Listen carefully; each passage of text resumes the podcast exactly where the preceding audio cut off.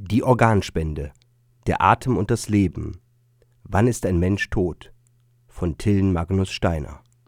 Tod kann Leben schenken. Dieser abstrus klingende Satz ist der Hoffnungsschimmer derjenigen, die todkrank auf eine Organspende warten. Dennoch sinkt die Bereitschaft zur Organspende. Generell ist das Vertrauen der Menschen in die ethische Kompetenz der Transplantationsmedizin erschüttert. Der letzte traurige Höhepunkt einer Reihe von Skandalen ist der Fall zweier Oberärzte aus Leipzig, die medizinische Daten manipuliert haben sollen, damit ihre Patienten anderen Todkranken gegenüber bei der Vergabe von Spenderlebern bevorzugt wurden. Seit den Anfängen operiert die Transplantationsmedizin auf einem schmalen ethischen Grad. Für sie bedeutet der Tod des einen das Leben des anderen. Damit stellt sich grundlegend die Frage, wann ein Mensch tot ist. Die Deutsche Bischofskonferenz hat nun eine Handreichung herausgegeben, in der der Ganzhirntod als grundlegendes Kriterium für den Tod eines Menschen festgehalten wird und die Organspende für Christen als eine Erscheinungsform der Nächstenliebe bezeichnet wird. Beide Punkte hängen eng miteinander zusammen, denn der Tod definiert, wann die Nächstenliebe zu einer Person zur Nächstenliebe zu einer anderen Person wird. Das Ende des Lebens. Die Bibel kennt weder den Herztod noch den Ganzhirntod als Kriterium, wann ein Mensch tot ist. Sie erklärt den Moment des Todes nicht medizinisch, sondern man könnte sagen, sie definiert ihn empirisch bzw. theologisch deutend. Zum Beispiel, wer nicht mehr atmen kann, ist tot. Wer verblutet, verliert sein Leben. Der Atem und das Blut. Im zweiten Schöpfungsbericht wird der Mensch aus dem Staub des Erdbodens geformt und Gott kündigt dem Menschen nach dem Sündenfall an, dass sie zum Staub zurückkehren werden. Was die Menschen zu einem lebendigen Wesen macht, ist der Lebensatem, den Gott schenkt. Da formte Gott der Herr den Menschen aus Erde vom Ackerboden und blies in seine Nase den Lebensatem so wurde der Mensch zu einem lebendigen Wesen. Genesis Kapitel 2 Vers 7. Der Lebensatem heißt auf Hebräisch Nishmat Shayim. Das verwendete Wort Neshama bezeichnet in anderen Texten auch die ganz konkrete Luftbewegung durch die Nase. Zum Beispiel ist in Psalm 18, Vers 6 das hörbare Atmen durch die Nase ein Bild für den Zorn Gottes. An anderen Bibelstellen kann es ganz umfassend das Lebendige bezeichnen. Alles, was atmet, lobe den Herrn. Halleluja. Psalm 150, Vers 6.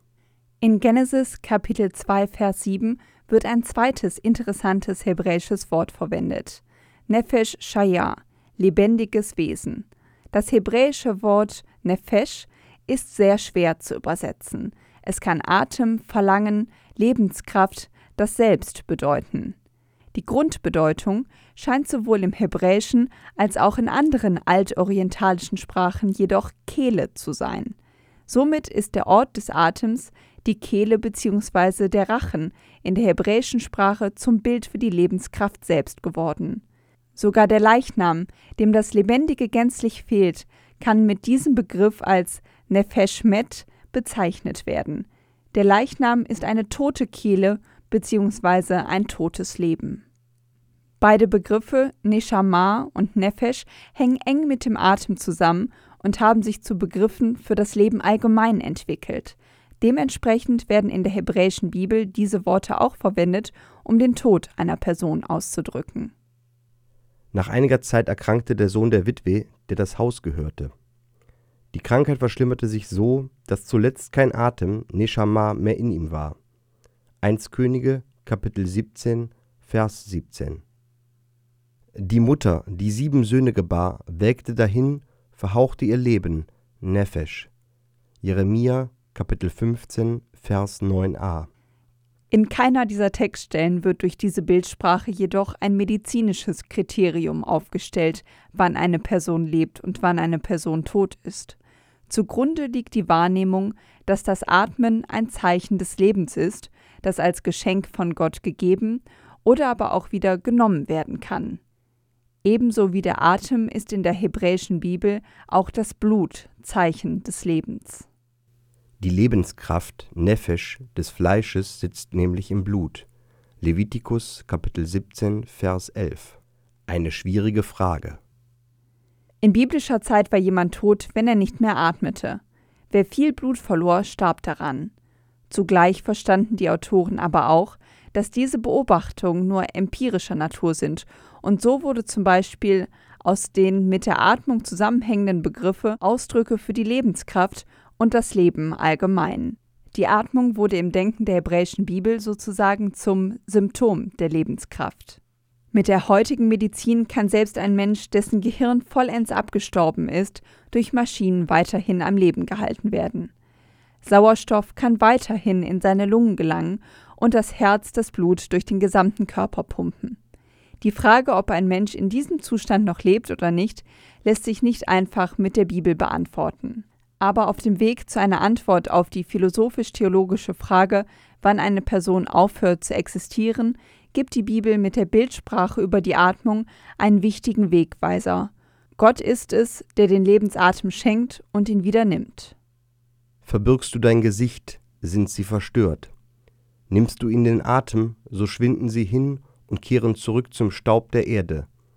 Sendest du deinen Geist aus, so werden sie alle erschaffen, und du erneuerst das Antlitz der Erde. Psalm 104, Vers 29 bis 30. Im Hintergrund dieser Psalmverse klingt Genesis Kapitel 2, Vers 7 an. Allerdings wird hier nicht der hebräische Ausdruck Nishmat Shaim verwendet, sondern das hebräische Wort Ruach. Die Grundbedeutung des Wortes ist bewegte Luft und es kann Wind, Atem, Lebenskraft und Geist bedeuten. In Psalm 104, Vers 29 bis 30 bezeichnet das hebräische Wort Ruach das den Körper der Menschen und Tiere belebende Prinzip, das sich im Atem kundgibt. Gott ist der Herr über das Leben und er gibt es und nimmt es. Der Mensch darf das Leben eines anderen nicht mutwillig beenden. Das ist die Forderung des fünften Gebotes des Dekalogs. Du sollst nicht morden. Exodus Kapitel 20, Vers 13. Mit dieser Forderung im Hintergrund muss die Theologie mit der Medizin und der Philosophie diskutieren, wann ein Mensch tot ist. Die Gesellschaft muss sich fragen, wie sie ein verlässliches Kriterium für den Tod definiert, das den Menschen es ermöglicht, aus Nächstenliebe zu einem Organspender zu werden. Einen wichtigen Beitrag für diese Debatte stellt die neu erschienene Handreichung der Deutschen Bischofskonferenz dar. Eine Produktion der Medienwerkstatt des katholischen Bildungswerks Wuppertal Solingen-Remscheid. Autor Till Magnus Steiner, Sprecher Jana Turek und Marvin Dillmann.